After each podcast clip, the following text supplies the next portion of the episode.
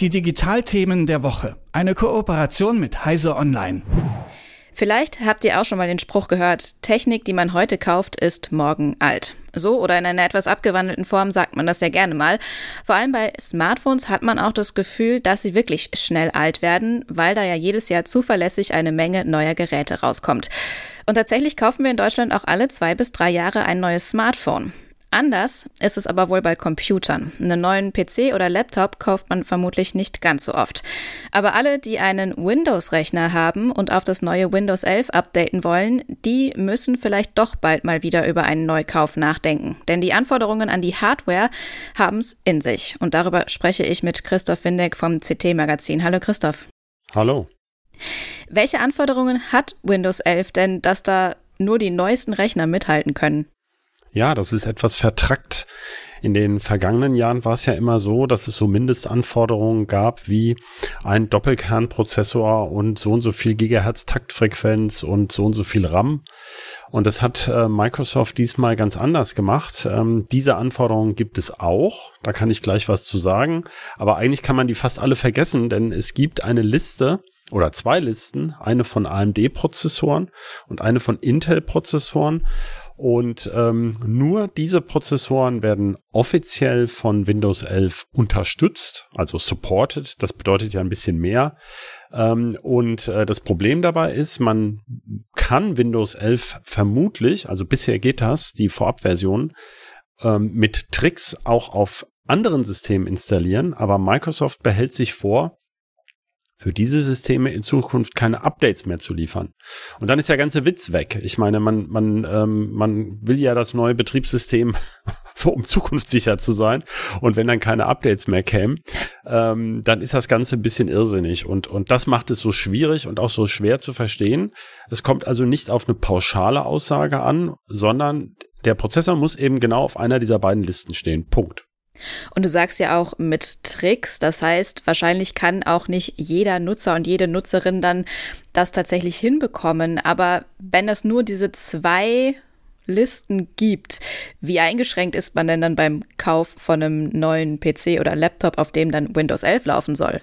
Ich würde kurz gerne noch da auf dieses mit dem Installieren zurückkommen. Das ist ein super Punkt, denn ähm, wir kennen das, glaube ich, oder die, die schon mal umgestiegen sind mit Windows von ähm, Windows 7 auf Windows 10, äh, Entschuldigung, Windows 8 auf Windows 10, äh, zum Teil oder jetzt bei Windows 10 werden diese Upgrades oder Funktionsupgrades, die werden ja richtig angeboten über die Update-Funktion und muss, man muss eigentlich nichts tun.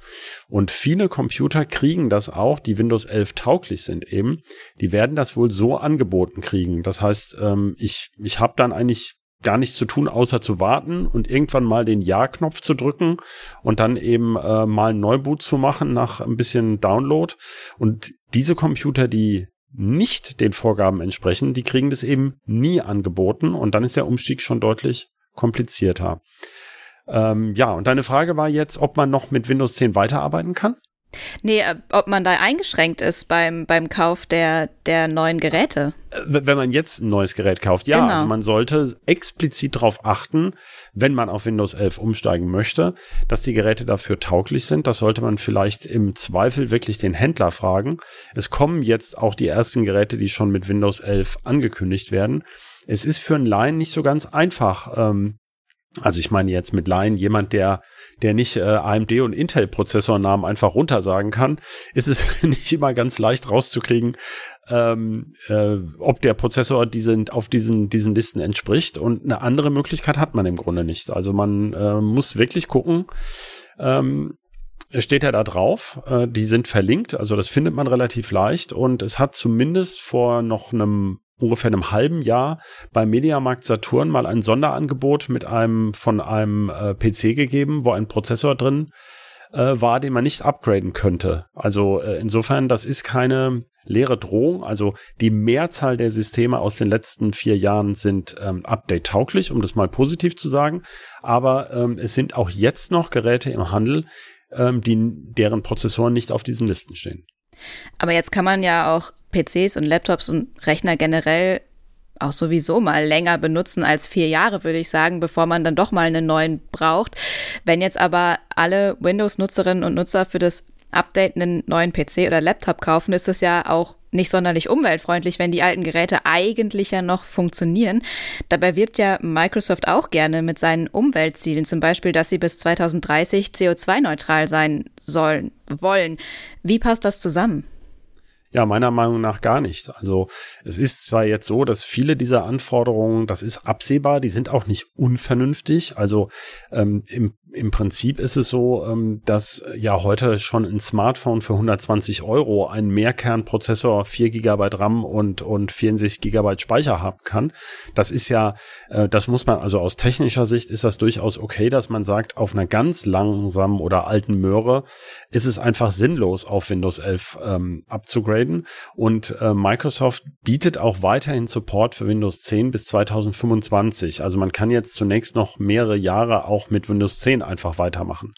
Aber diese Geräte verlieren natürlich, diese vorhandenen Geräte verlieren ihren ähm, Wert und man hätte vielleicht mal mehrere Jahre vorher das kommunizieren können oder auch den Hardwareherstellern da strengere Vorgaben machen, so nach dem Motto, das ist jetzt Windows 11 kompatibel.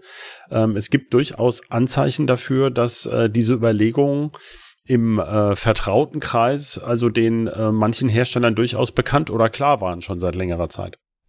Das heißt, die Hersteller wussten, dass ein Teil ihrer Chips gar nicht mehr Windows 11 kompatibel ist und so mittlerweile unbrauchbar sind. Ähm, es gibt Anzeichen dafür. Ich meine, das können wir natürlich nicht nachweisen, äh, ohne sozusagen Whistleblower in den Firmen.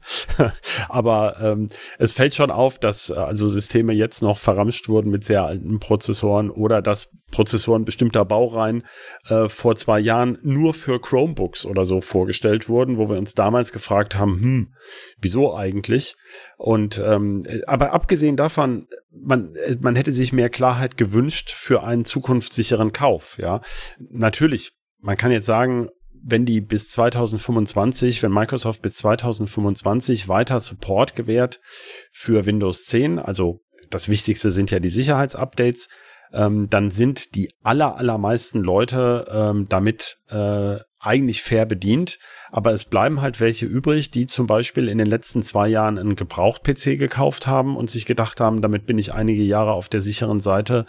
Ähm, oder eben, also es, äh, es gibt also auf jeden Fall aus dem Jahre 2018 Systeme mit dann erst noch relativ jungen Prozessoren, die eben nicht mehr auf das neue Windows können. Man kann natürlich sagen, klar, brauche ich überhaupt Windows? Ich kann ja auch Linux nehmen. Also es gibt immer Alternativen, aber ähm, die Kommunikation finden wir hier verbesserungswürdig. Es ist tatsächlich ja auch so, dass letztes Jahr sich wohl ziemlich viele Menschen einen neuen PC oder einen neuen Laptop gekauft haben, vermutlich wegen Corona, weil dann ja viele aus dem Homeoffice gearbeitet haben oder Homeschooling gemacht haben und sich dafür eben was Neues gekauft haben die müssten doch dann eigentlich problemlos mit Windows 11 klarkommen, die neuen Geräte, oder kann es auch bei einem vergleichsweise neuen PC Probleme geben? Ja, im Prinzip, das sind allerdings nur sehr wenige. Also es ist wirklich so, dass die Mehrheit der Rechner, die in den letzten zumindest zwei bis drei Jahren verkauft wurden, ähm, Windows 11 tauglich sind, eher vielleicht sogar vier Jahre. Aber ich ähm, wäre also ich stelle das immer wieder fest im privaten Kreis. Also hier in der Redaktion würde ich jetzt denken, viele Leute wissen, was sie für eine Prozessorgeneration von AMD oder Intel da eingebaut haben. Aber ähm, da es wirklich auf diesen Prozessortyp ankommt und allgemeine Aussagen wie ich habe vier Kerne oder ähm, einfach im, im Ernstfall nichts nützen, ähm, ist es schon wirklich nicht einfach rauszukriegen. Ähm, ob äh, man vielleicht so einen sozusagen falschen Prozessor erwischt hat. Und ähm, besonders betroffen sind halt sehr billige Geräte oder eben so Auslaufgeräte, die man sich gekauft hat, äh, weil da dann eher solche veralteten Prozessoren drin stecken, die durchaus, also da fühlen sich die Systeme auch jetzt nicht super schnell an, aber es gibt ja auch Leute, denen das reicht. Das sagt Christoph Windeck vom CT-Magazin zu den Anforderungen von Windows 11 an die Hardware. Wenn ihr auf das neue Betriebssystem updaten wollt, dann müsst ihr euch vielleicht vorher ein neues Gerät kaufen. Vielen Dank für die Infos, Christoph. Sehr gerne. Tschüss. Die Digitalthemen der Woche. Eine Kooperation mit Heise Online.